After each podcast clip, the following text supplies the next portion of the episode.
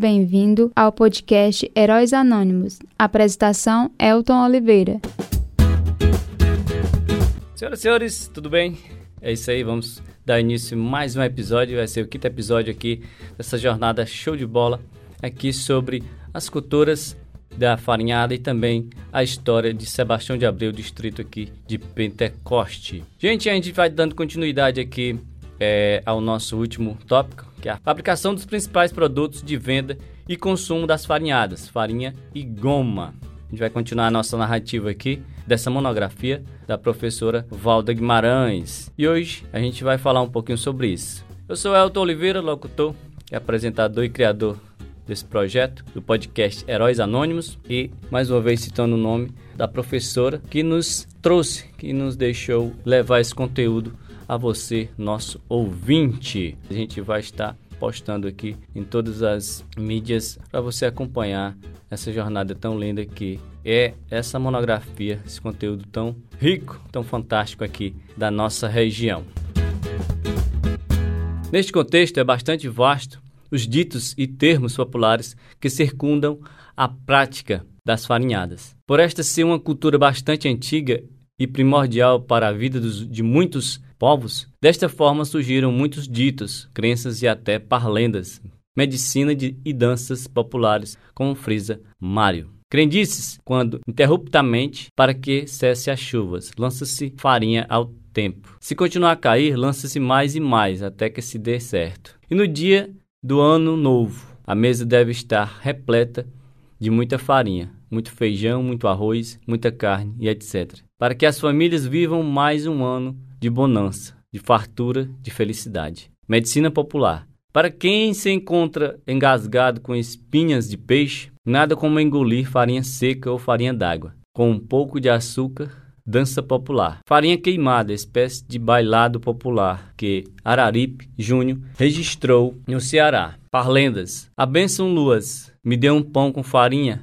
para dar à minha galinha que está presa na cozinha. Show galinha, vai para a tua camarinha. Logo vimos que diversos pontos se criaram, formando-se em consequência da existência de, dos diversos tipos de farinha. Percebemos a importância que as farinhadas e especificamente a farinha tem para o nosso folclore, chegando assim a esclarecer a existência de ditos populares, medicina popular com o uso da farinha, parlendas e até danças populares, quando o assunto é farinha e seus derivados. Até aqui vimos como é feita a farinha, exemplos citados por escritores. Na primeira citação mostra como se dá a preparação da farinha, conhecida no Nordeste como farinha de mesa ou tradicional. E ainda nos mostra também a preparação de goma e de polvilho. Já na segunda citação mostra o processo de preparação de outro tipo de farinha, esta bastante utilizada na Amazônia, que é a farinha d'água. Agora veremos a descrição, o relato do senhor João Batista do distrito de Sebastião de Abreu, quando lembra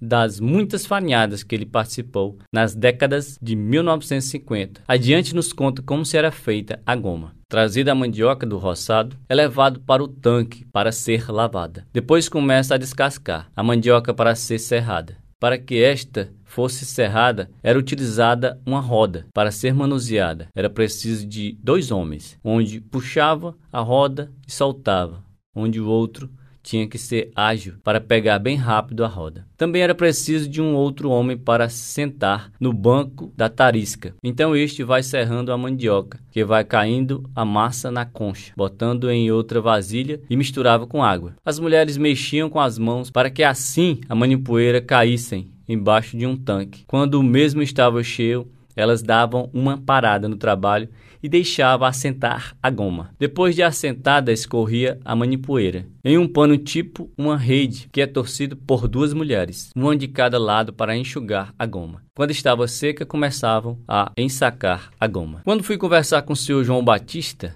sobre as farinhadas, grande foi a sua alegria ao falar da época de sua infância e adolescência, chegando a recordar-se de sua família, quando todos se reuniam, pais e irmãos, para trabalharem nas farinhadas, que segundo ele relata, terem sido muitas no qual trabalhou. Inclusive, ele foi um dos homens que puxava a roda na hora de produzir os produtos feitos nas casas de farinha. Ao entrevistar pessoas tão humildes como o mesmo supracitado, em todos os outros com quem pude compartilhar suas recordações na vivência da prática da farinhada, eles nos transmitem todas as suas alegrias, por ter sido, como diz eles, era um período onde a farinhada era uma cultura tão presente em nossas vidas, no qual muitos desses entrevistados ficam bestializados pelo fato de que eu, por ser filha de pessoas onde toda a família vó, vô, tios e tias, tanto os paternos como maternos, nasceram e se criaram nas farinhadas. E eu e minhas irmãs não entendemos nada do assunto. Então, já que não tive a mesma oportunidade de meus pais de fazer parte dessa cultura, é interessante lembrar aos leitores que hoje posso e estou fazendo parte, coletando depoimentos, presenciando de fato um pouco dessa prática, indo diretamente nas casas de farinha, nos períodos de produção dos produtos fabricados nas farinhadas, mesmo infelizmente não sendo da mesma forma de que como viveram e presenciaram os meus entrevistados, por vários motivos foram se renovando e se modificando. Mesmo assim, dá para se ter uma noção, mesmo não sendo plena, de forma como eles vivenciaram, mas está valendo a pena. Mas tenho a certeza de que estarei contribuindo para que posteriormente as crianças que já estão e as que ainda estão por vir possa compreender que verdadeiros heróis são pessoas como eu, como você, leitor, nós que a cada dia fazemos a verdadeira história. Como essas pessoas puderam que com muita simplicidade se doaram para relatar um pouco e até muitos de suas vidas, e quando estas vidas chegam ao fim, aqui na terra jamais serão esquecidas, pois até ainda quem não chegou nesta vida, mas já está programada, ouvirá falar destas pessoas, pois as mesmas fizeram questão de compartilhar conosco um pouco de suas vidas na prática cultural das farinhas, quando esta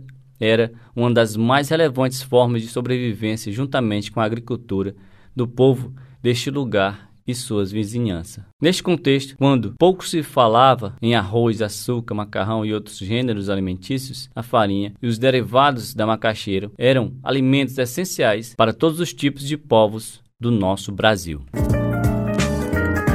É isso aí, minha gente, encerrando o nosso quinto episódio, quinto episódio aqui.